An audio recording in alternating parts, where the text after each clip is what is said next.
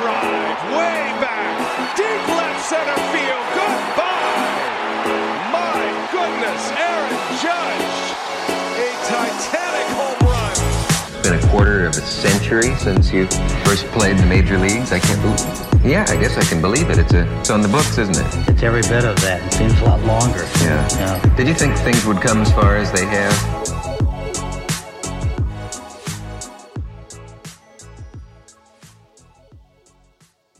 Salut à toutes et à tous et bienvenue sur votre podcast Hype consacré à la MLB. Alors, on a du lourd pour vous aujourd'hui, on va en reparler dans quelques secondes. Je vous présente d'abord nos consultants que vous connaissez bien. On va les accueillir tout de suite. Salut Gaëtan Salut Barima, salut à tout le monde. et salut Olivier. Salut, content de te retrouver. Pareil, content de vous retrouver et hâte de pouvoir enregistrer un nouveau podcast avec vous. Comme je l'ai dit, on a quelque chose à vous annoncer. En fin de, podcast, restez bien avec nous, puisqu'on a un jeu concours à vous proposer. Mais on va y aller maintenant. Play ball.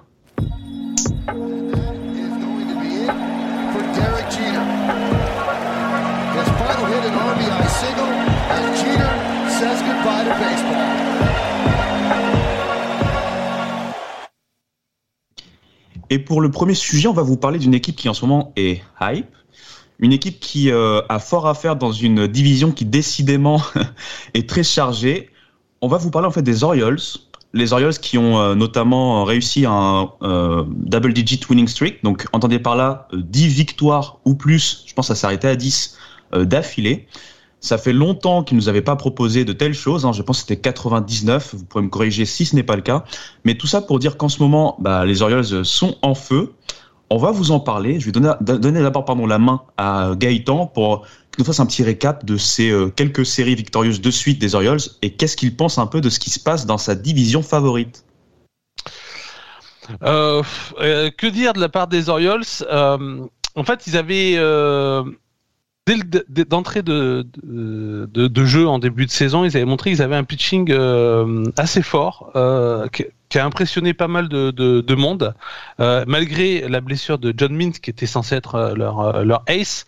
euh, le, le, le- la rotation était très forte, le bullpen se, se, se euh, arrivait à faire quelque chose de plutôt pas mal. Ce qui manquait un petit peu, c'était d'allant euh, offensif. On espérait qu'avec Adley Rushman, ça, ça allait s'améliorer. Et bizarrement, c'est le cas. Mais pas par la faute de, du top prospect, parce que lui, il, il galère un petit peu actuellement. Mais euh, en fait, la, la, la machine s'est mise en route, notamment au niveau des, euh, des outfielders des Orioles, euh, Cédric Mullins, euh, Anthony Santander, euh, Trey Mancini, euh, qui portent vraiment l'attaque de, des, des Orioles. Et du coup, bah, ils ont voilà, ils ont commencé un petit peu à gagner. En mai, ils étaient pas très loin des, des, des 500, des 50% de victoire. En juin, ils ont eu un bilan positif et effectivement, ils ont eu cette série de euh, de, de 10 matchs. Euh, une première, tu as raison, depuis euh, 1999 où ils n'ont cessé de, de gagner et ils ont réussi finalement à reprendre euh, euh, le retard qu'ils avaient sur les équipes devant qui n'étaient pas si loin que ça puisque comme j'ai dit ils, ont quand même fait des plutôt bons mois de mai surtout de juin. Euh, mais comme devant ça a galéré parfois. Je pense notamment à notre petit Toronto Blue Jays dont on reparlera tout à l'heure. euh, eh ben ils- les voilà dans la course pour euh, être à la fois euh, euh, en post-saison parce qu'ils peuvent y croire et on savait que cette division là pouvait nous offrir euh, trois euh, en plus du, vainqueur division, hein, pouvait nous offrir euh, trois wildcards. Et pour l'instant, ben, on s'y achemine parce que toutes les équipes ont un bilan positif. Et euh, on pensait pas que les Orioles se mêleraient à la bagarre. Ils y sont. Et il y a des bonnes raisons d'espérer qu'ils soient encore à la bagarre un bon petit moment. Un petit peu comme ce qu'on a vécu dans la East déjà l'année dernière où on a eu trois équipes derrière les Rays qui se battaient pour être en post-saison.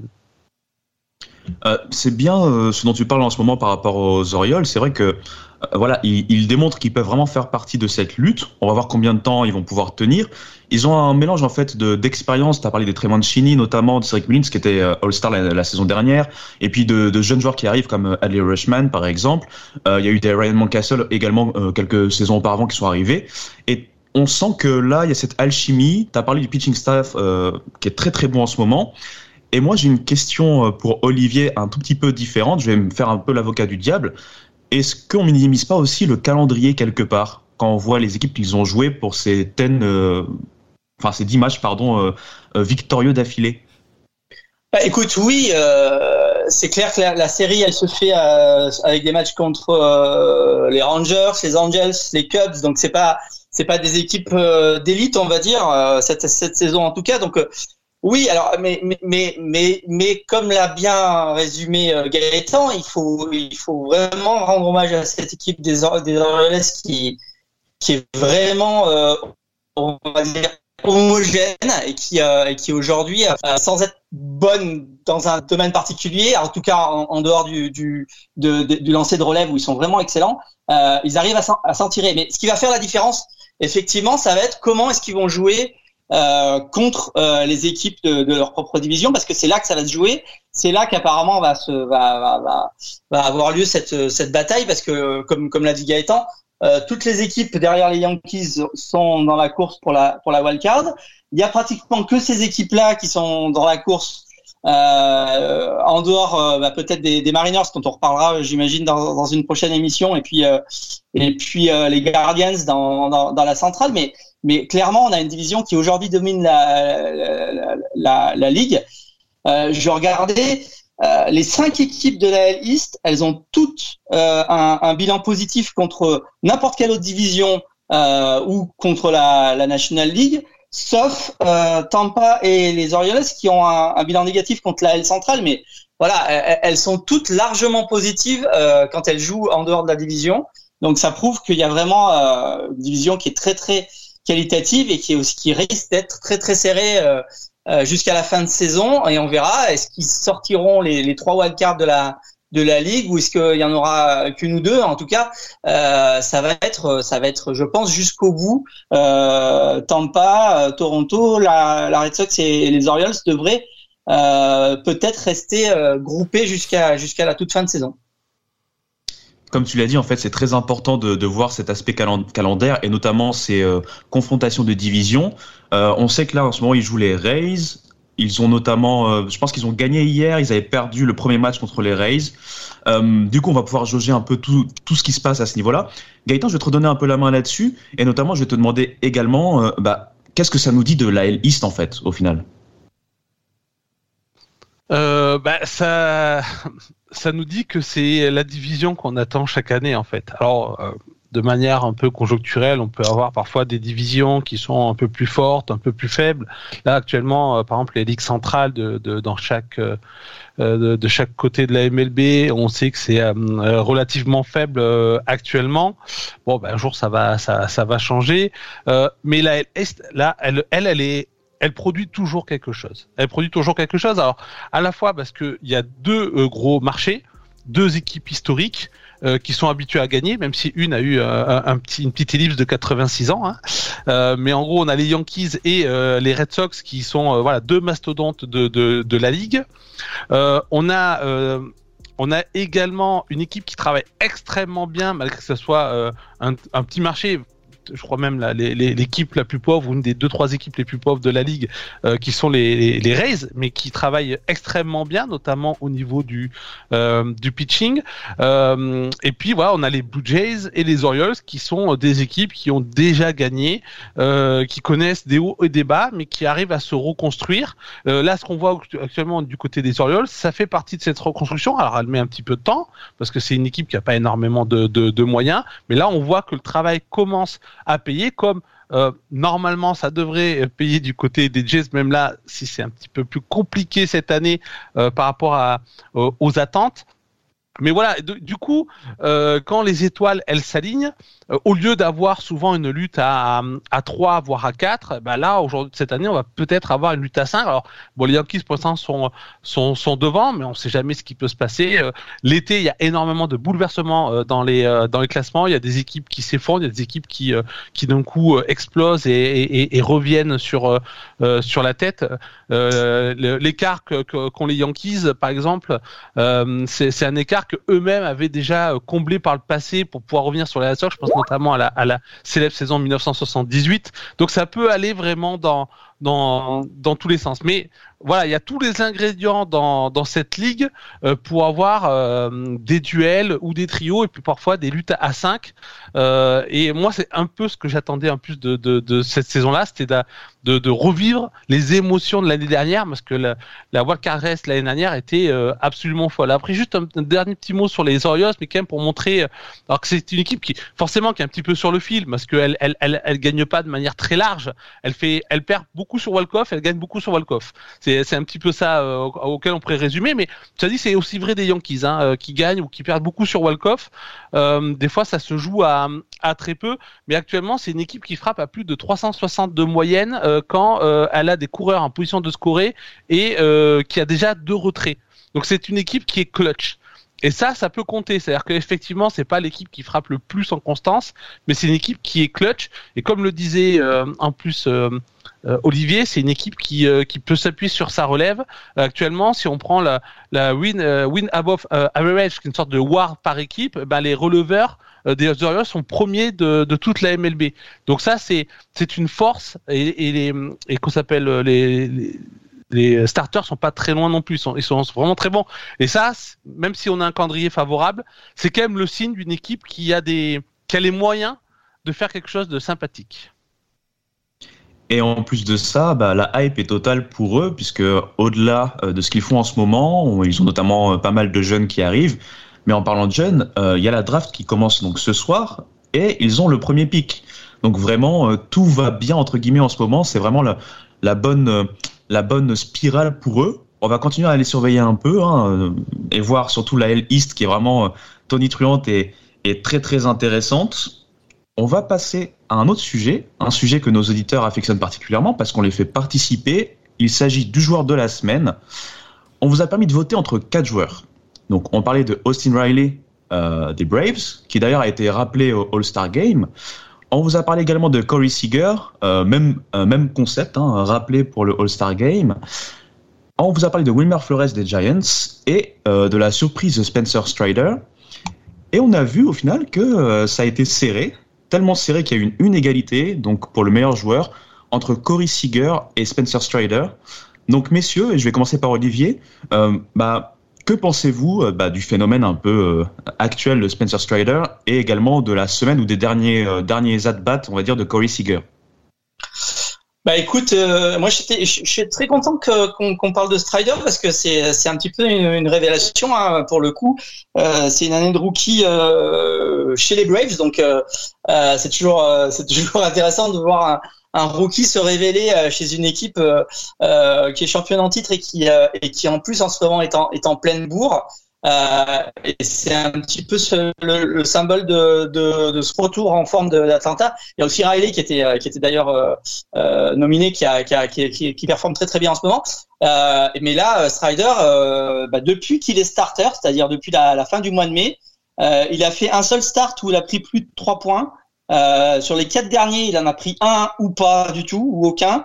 Euh, donc c'est vraiment euh, très très euh, très très spectaculaire pour une première saison. Il est aujourd'hui à 2,56 de, de, de ERA euh, et il a lancé 110 strikeouts en, en 70 euh, manches. Donc euh, vraiment des performances très très spectaculaires pour ce pour ce jeune lanceur. Donc voilà, il a il a voilà il, a, il est récompensé pour pour ses deux derniers starts qui étaient assez assez réussis la semaine passée.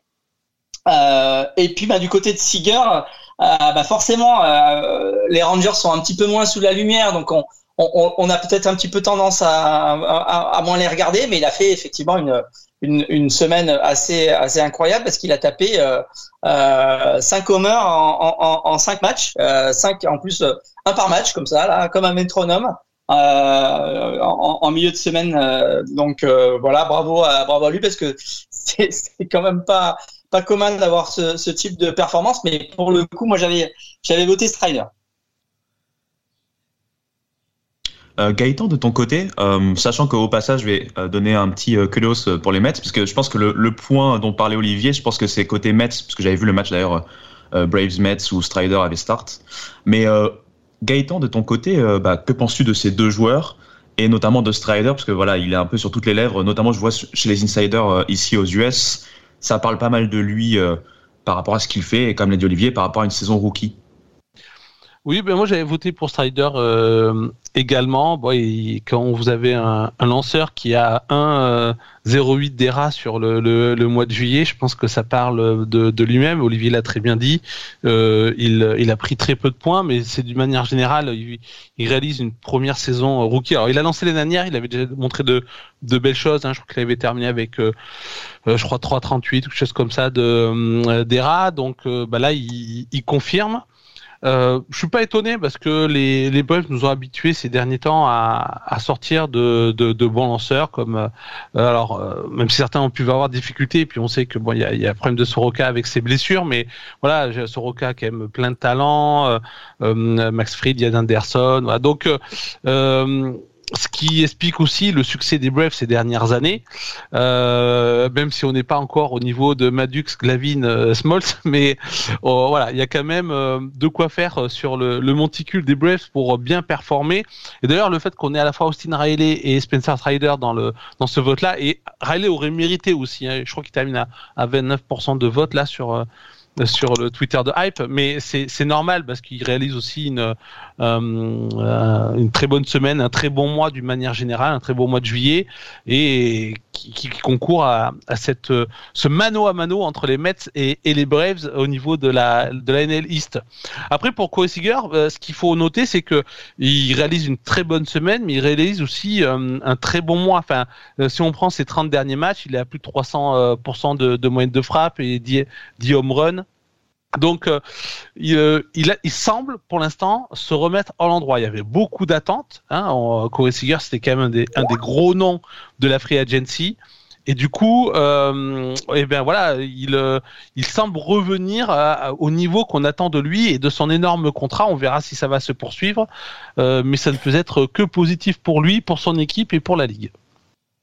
C'est bien vrai. Donc Corey Seager qui avait commencé, on va dire timidement entre guillemets par rapport à ce que tu dis, par rapport aux attentes qu'on avait euh, pour lui, mais qui euh, relève plus que bien la tête.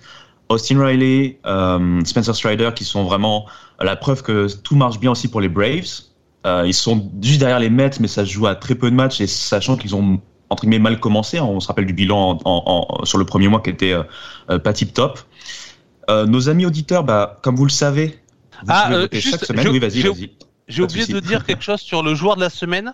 Euh, C'est que les Yankees mènent 3-0 contre les Red Sox. Mais ça n'a rien à voir, mais c'est pas grave. euh, Ibrahima, juste un point, euh, oui. euh, justement sur, sur Strider. Hein, euh, comme l'a dit Gaëtan, il a joué l'année dernière, mais il a joué que deux matchs. Euh, ce qui veut dire qu'il est toujours en, enfin, il, il, il ouais, est dans la au Rookie of the Year si, Exactement. s'il continue ce genre de, de performance. Hein. Exactement. Bah, merci tous les deux pour les interventions, notamment Gaëtan. La petite pique au passage. Euh, vous le comprenez, on enregistre en plein milieu des matchs. C'est dimanche, donc les matchs commencent souvent plus tôt. Et euh, ce que j'allais dire, c'est continuez à voter. N'hésitez pas également à argumenter. Vous pouvez même nous proposer des joueurs qu'on n'a pas proposés, parce qu'il y a tellement de, de, bons joueurs qui performent chaque semaine. Donc n'hésitez pas vraiment à participer. Et nous, on va passer à la dernière partie euh, de ce podcast. Transition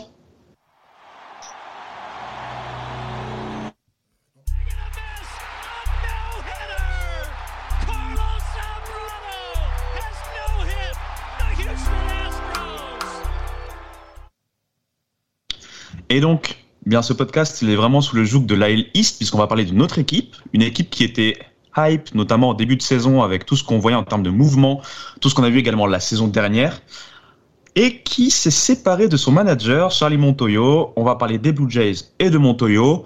Alors, plusieurs choses à dire. On a vu donc que ça se passait de moins en moins bien en termes de bilan. Ils étaient sur 9 euh, défaites sur les 11 derniers matchs hein, euh, avant son éviction. On a vu également des petites déclarations, euh, messieurs, mais on va faire dans l'ordre. Je vais d'abord vous donner la main sur ce que vous pensez bah, de, ce, de cette éviction, de ce limogeage de Montoyo. Et ensuite, euh, on va pouvoir rentrer un tout petit peu plus dans le détail. Euh, je donne la main à Olivier. Bah écoute, moi j'ai été. Euh... Ah, c'est bon, vrai qu'on en parlait depuis, depuis quelques temps d'une possible éviction de, de Montoyo, mais j'ai quand même été surpris parce que oui, effectivement, les Blue Jays sont un petit peu décevants cette saison. Parce, mais, mais, mais est-ce que on n'avait pas mis la barre un peu, un peu, un peu trop haut après, après la saison dernière? Aujourd'hui, les Blue Jays, ils sont quand même encore, euh, ben, théoriquement, wildcard, hein, alors où on parle. Euh, et puis, ben, ils ont quand même un effectif et des statistiques qui, qui, les, qui en font les, les grands favoris pour au moins euh, obtenir la deuxième place de la L East et, et, et, et donc derrière une, une wildcard quasi certaine. Aujourd'hui, c'est quand même l'équipe qui est numéro 1 en batting average, qui est numéro 5 en, en nombre de points rentrés, qui est numéro 2 en hit et qui est numéro 5 euh, en nombre de, de, de, de quality start, hein, de, de, bons starts du côté de, son pitching. C'est une équipe qui a un très très bon duo de, starters avec Manoa et Guzman, euh, qui, qui vraiment euh, qui assure quand même euh, quelque chose, notamment pour pour des séries euh, euh, longues. Euh, donc j'ai quand même un peu l'impression qu'ils ont été, enfin que, que Montoyo a été un petit peu victime euh, des Mariners, qui parce que bah ils ont ils ont ils sont ils sont ils se sont fait sweeper par les Mariners euh, en plein, en, en, alors que les Mariners étaient en pleine bourse. Ça a été un petit peu le le, le clou dans le cercueil de, de Montoyo, mais mais je trouve pas que euh, il méritait tant que ça euh, d'être d'être éjecté.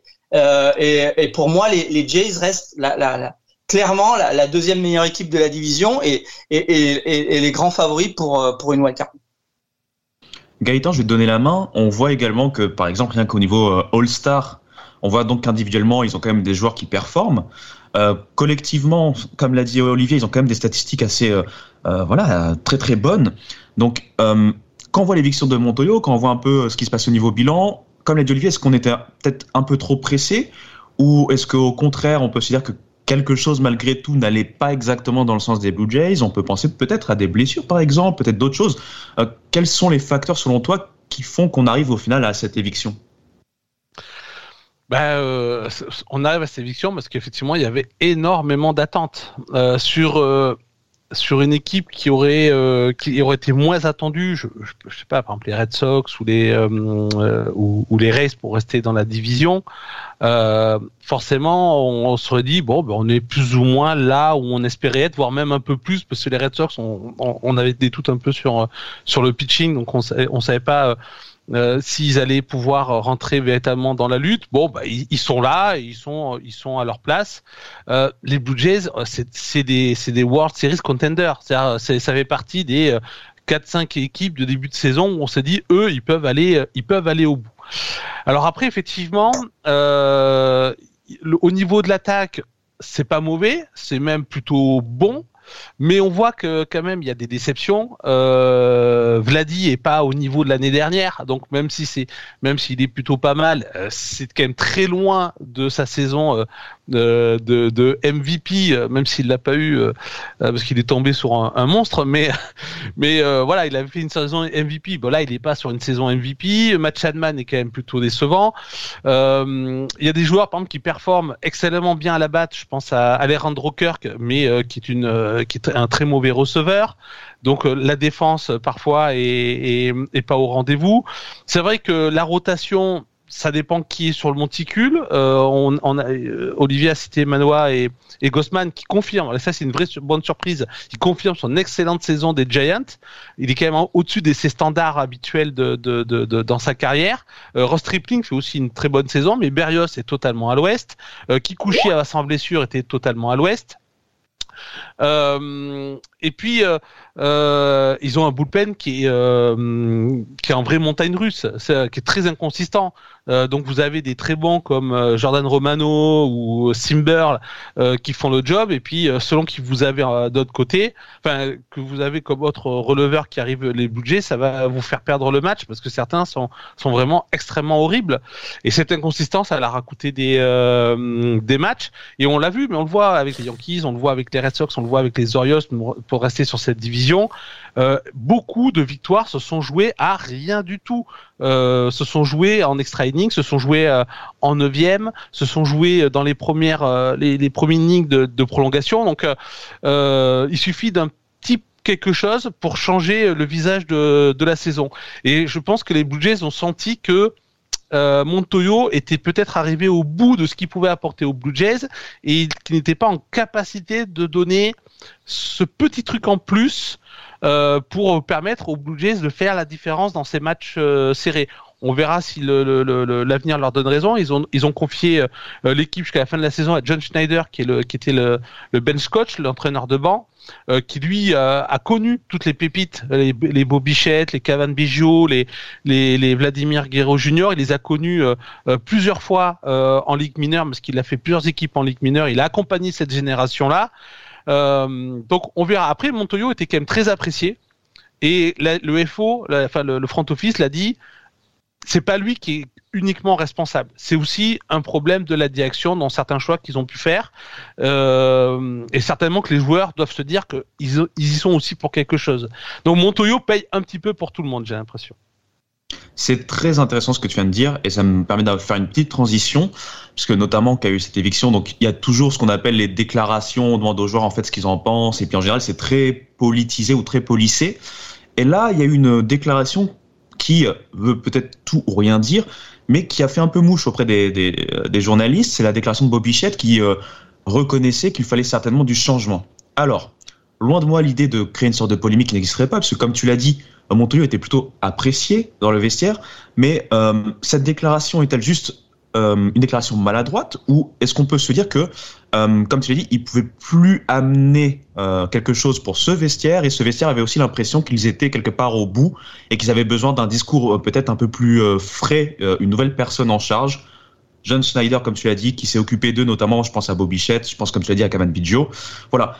je veux juste qu'on rebondisse là-dessus pour savoir ce que vous pensez un peu de cette déclaration. Est-ce vraiment un côté un peu maladroit? Est-ce que ça veut dire quelque chose derrière? Voilà. Qu'est-ce que vous, vous en pensez?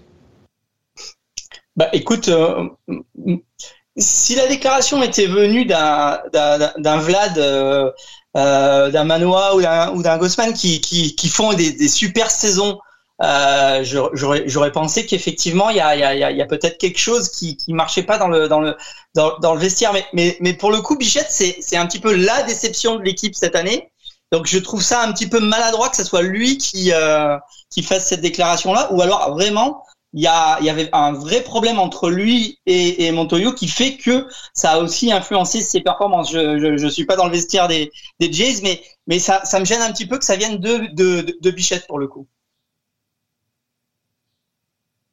Et Gaëtan, toi, t'en penses quoi un peu de, cette partie-là?